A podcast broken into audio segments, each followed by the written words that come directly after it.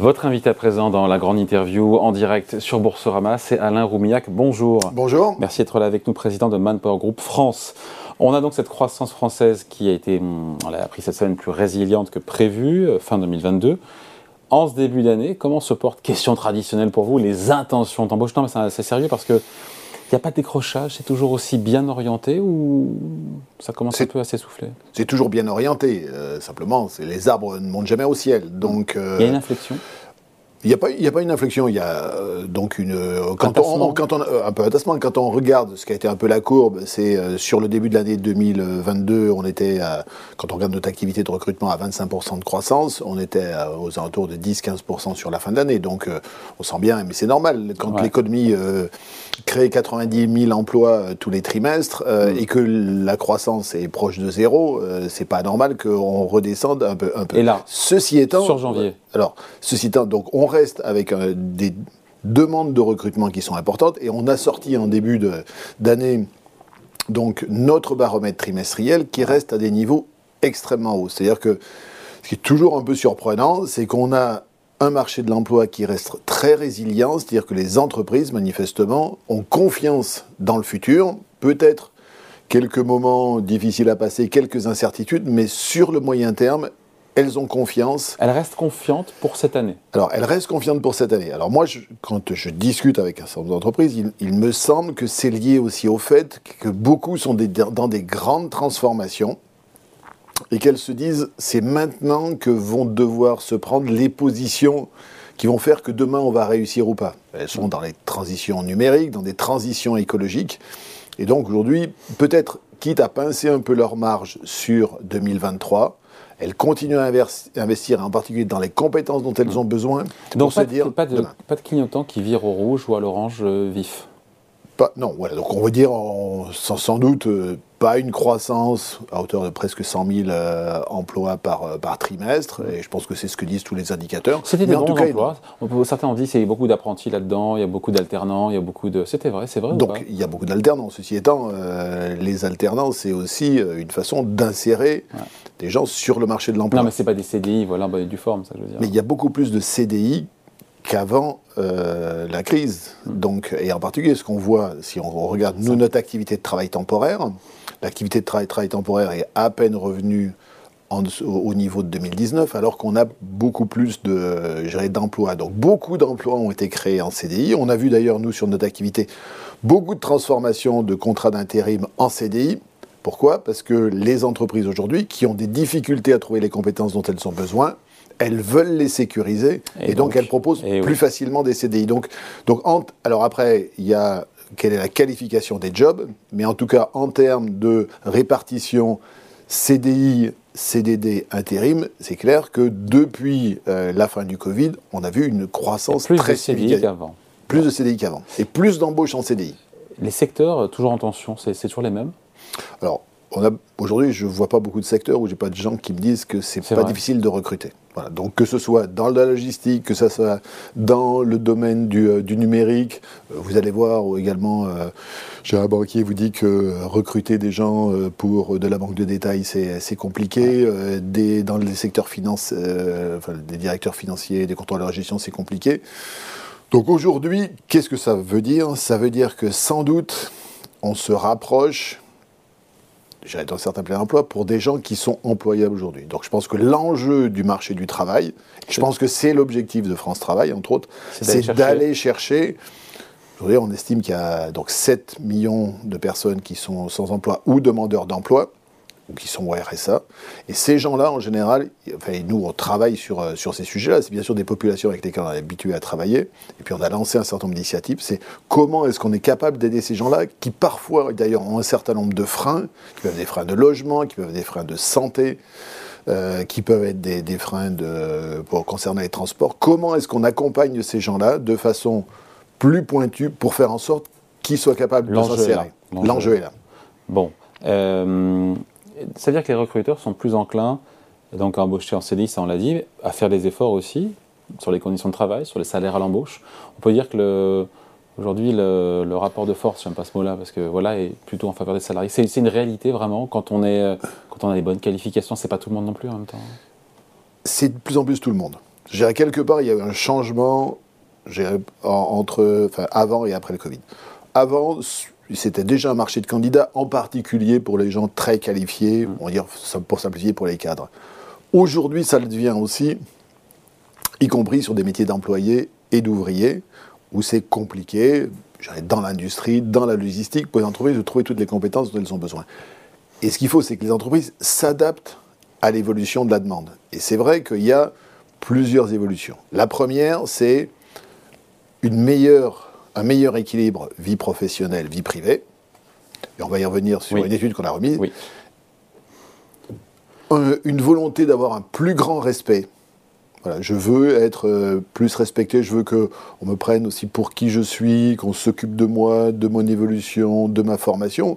Ce qui était sans doute vrai, encore une fois, avant sur les métiers de cadre, aujourd'hui que l'on voit de plus en plus, y compris sur Et des la réponse des employeurs, des recruteurs Alors la réponse... Sur tous les sujets, sur à la fois le respect, sur euh, la partie euh, monétaire, sur les conditions de travail, sur le Il y a trois grands sujets aujourd'hui où il y a des, attentes et sur lesquels nous, en particulier, on accompagne aussi l'entreprise sur ces sujets. Donc, meilleur équilibre vie professionnelle, vie privée, pour ceux qui le peuvent, télétravail. Et puis on voit monter de plus en plus cette notion de semaine de 4 jours. Nous, on a fait, on a, on a demandé, on a, on a, posé la question, on a dit, voilà, est-ce que vous êtes prêt à faire un arbitrage si vous passez à la semaine de 4 jours? Est-ce que vous êtes prêt à faire un arbitrage sur le salaire? Un salarié sur 3 serait prêt à diminuer son salaire de 5% en échange d'une semaine de 4 jours. J'ai envie de dire, euh, il faudra faire un plus gros sacrifice que 5% si on veut travailler que 4 jours, puisque ça fait euh, un jour en moins sur 5. Sauf que l'étude ne, dit pas ne dit pas combien de jours vous travaillez pendant les combien d'heures vous travaillez sur pendant les 4 jours. Je voyais qu'il y avait euh, une ah. entreprise qui proposait à ses salariés de passer sur 4 jours, mais ils font 36 heures en 4 jours. Donc ils font ah. voilà, donc ah. c'est ce que notre étude disait pas. Ceci étant, ça prouve au moins une chose, c'est que beaucoup de Français sont prêts à sacrifier une partie de leur salaire pour avoir plus de temps libre. Absolument. Et peut-être que d'ailleurs, c'est ce qu'ils sont en train de dire aussi au travers de la réforme des retraites. Mais on ne va pas rentrer dans ce débat-là. Donc, meilleur équilibre vie professionnelle, vie privée. Je vous ai dit du sens. Je veux travailler dans une entreprise euh, dans laquelle je suis fier de dire que je travaille et dans une entreprise qui me respecte. Deuxième sujet, la rémunération. Vous avez une personne sur deux qui vous dit aujourd'hui, je suis prêt à quitter mon entreprise pour trouver une entreprise qui va me fournir un meilleur salaire. Troisième sujet, le sujet de la formation. Je pense qu'aujourd'hui, encore une fois, je vous ai dit, nous rentrons dans des phases de grande transformation. Les salariés le comprennent.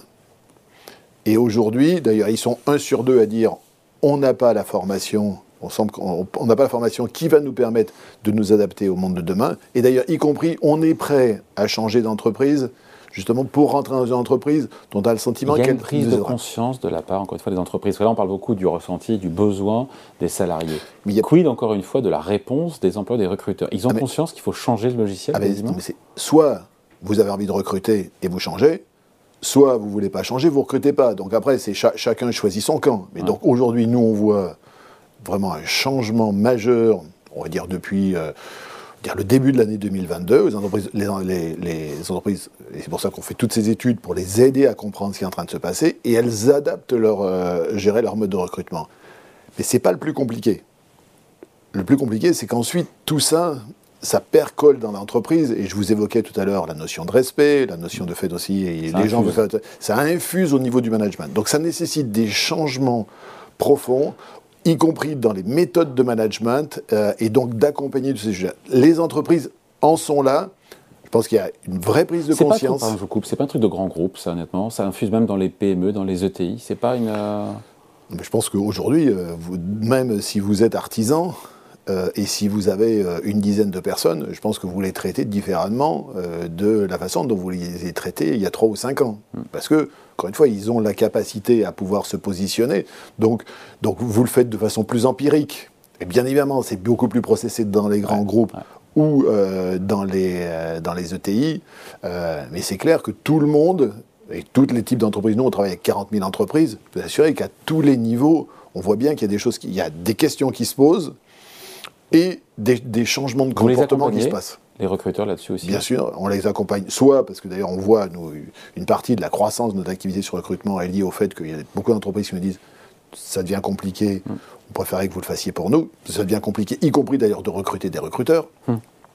ça, c'est le premier sujet. Et deuxième sujet, on travaille en amont sur ce qu'on appelle leur marque employeur, parce qu'un certain nombre de, fois, les entreprises viennent nous voir en disant bah, écoutez, on n'arrive pas à recruter, recruter à notre place. Peut-être que dans certains cas, on ne va pas faire mieux, parce que c'est parce que la proposition de l'entreprise vis-à-vis des candidats n'est pas la bonne. C'est-à-dire quoi? Et là, je me mets à la place de ceux qui nous regardent en disant Ok, euh, tout ça, c'est que des bonnes intentions, voilà, mais comment s'assurer que c'est sincère, que c'est suivi des faits, que c'est pas juste euh, de la com? Après, vous avez. De la part des employeurs, de dire. Oui, mais vous avez, vous avez d'abord de, plus en plus de transparence, vous avez les réseaux sociaux, vous avez un certain nombre de choses telles que cela, vous avez des, sites où euh, les collaborateurs viennent évaluer leur entreprise. Je peux vous dire que si les gens euh, ont le sentiment d'avoir été bernés, alors là, je veux dire, votre image, elle va en prendre un, sacré coup. Donc ce qu'il faut, c'est justement travailler sur tous ces sujets-là, faire du, faire du benchmarking sur son bassin d'emploi, parce qu'en général, on a une double problématique. Une problématique de secteur, et une problématique de bassin d'emploi, parce que les gens sont, ont une mobilité relativement limitée. Donc sur ce sujet-là, donc nous ce que l'on fait, vous la question, premièrement c'est benchmarking sur les aspects rémunération, comment se positionne l'entreprise en termes de rémunération, en termes de conditions de travail, on évoque les sujets de télétravail et autres, on regarde ces, ces sujets-là. Est-ce que l'entreprise, qui parfois a un certain nombre d'avantages qui peuvent être intéressants, est-ce qu'elle les communique suffisamment? Là encore, benchmarking par rapport à son territoire. Est-ce qu'il y en a d'autres qui, sont plus attractifs? De façon à bâtir, donc euh, encore une fois, cette, euh, cette, cette, image employeur et cette, cette proposition de valeur euh, employeur pour faire en sorte que l'entreprise soit, dans un premier temps, attractive et, comme je l'ai dit, et faire la, le, travail de change à l'intérieur de l'entreprise pour faire en sorte que les choses soient vraiment réalisées. C'est compliqué, je ne dis pas. au niveau du management et des, Absolument. Équipes, des équipes. Mais je crois qu'il y a une vraie, vraie, prise de conscience et franchement, les choses sont en train de bouger et très vite. Combien de temps la pénurie de salariés va durer, Alain Romillac? Vous ne savez pas? Je pense que c'est parti pour longtemps. Pour plusieurs sujets. Premier, la démographie. Le vieillissement. Le vieillissement et historiquement, on disait d'ailleurs, dans les années Hollande, on disait, euh, il n'a pas de chance, parce qu'on a une démographie en France qui fait qu'il y a beaucoup de gens qui arrivent sur le marché du travail. Hmm. Il y en a de moins en moins. Ça, c'est le premier sujet. Deuxième sujet, transformation majeure des compétences. Et donc, ça sera toujours de plus en plus compliqué de trouver les compétences dont on a besoin si on n'est pas capable d'anticiper sur la transformation de ses propres compétences et d'accepter de prendre des gens qui n'ont pas les compétences dont qui sont opérationnelles euh, la veille pour le lendemain, mais qu'on soit capable de prendre des gens, de les former sur, euh, sur, sur, le, sur le rôle des soft skills. Alors, d'où le rôle des soft skills, dont le premier est la capacité à s'adapter, la capacité à apprendre. Simplement, ceci étant, une fois que vous avez dit l'important des soft skills, simplement, c'est qu'est-ce que vous faites de ceux qui n'ont pas. On revient toujours sur notre sujet, comment vous insérez. Et, à partir du moment où vous avez un problème de démographie, que vous avez une économie qui crée des emplois, bah, vous si vous voulez que l'économie croisse à, son niveau optimum, il faut aller chercher, des gens. Les plus éloignés de l'emploi. Juste la rémunération, après on passe à autre chose. Euh, donc c'est plus l'alpha et l'oméga, c'est plus le facteur clé pour les salariés? C'est un des facteurs clés. Mais c'est plus le facteur clé. Ça l'a déjà été d'ailleurs je ne suis pas complètement certain. Après, chacun a ses propres. Je crois que ce qu'il faut noter aussi, c'est une individualisation. Ce qui pose d'ailleurs des problèmes aux, DRH, qui veulent en général avoir des choses assez bien organisées. C'est qu'aujourd'hui, on rentre aussi dans un, dans un monde où chacun a envie d'être traité de façon différente et mm. d'être traité comme il a envie. Il y en a certains, c'est moi, c'était le sujet tout à l'heure, je veux faire un arbitrage, je veux moins bosser, je suis prêt à lâcher sur la rémunération. Puis vous avez d'autres qui disent non, non, moi, le, principal, c'est la rémunération. S'il faut que je bosse plus, je suis prêt à bosser plus. Comment est-ce que, d'ailleurs, dans une entreprise, vous gérez tout ça? Donc, l'individualisation. Après, je me dis qu'il y a du, du, fait de ces pénuries de main-d'œuvre. Euh, est-ce que les entreprises s'ouvrent tout doucement et là on bascule vers le sujet des seniors, de l'emploi des seniors, à recruter justement des seniors? Est-ce que c'est en train de bouger ou c'est toujours euh, pas le cas? Il paraît que ça bouge dans l'industrie. Alors, ça bouge. Je pense que ça a d'abord bougé sur des sujets d'inclusion, d'aller chercher des gens plus éloignés de l'emploi, des personnes éventuellement en situation de handicap. Le sujet des seniors est en train de venir, effectivement, grâce C'est une solution ou pas les seniors à la pénurie d'emploi? C'est une solution.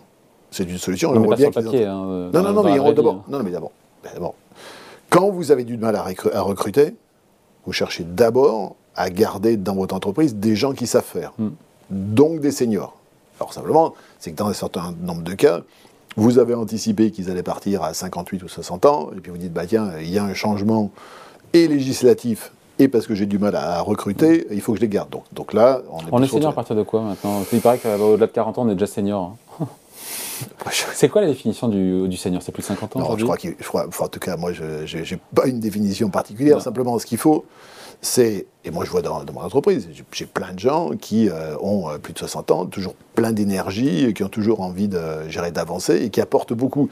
Et puis, vous en avez d'autres qui, justement, se sont mis dans la tête toujours encore une fois cette notion d'individualisation. Non, moi, ce que je veux profiter le plus tôt possible de l'extérieur.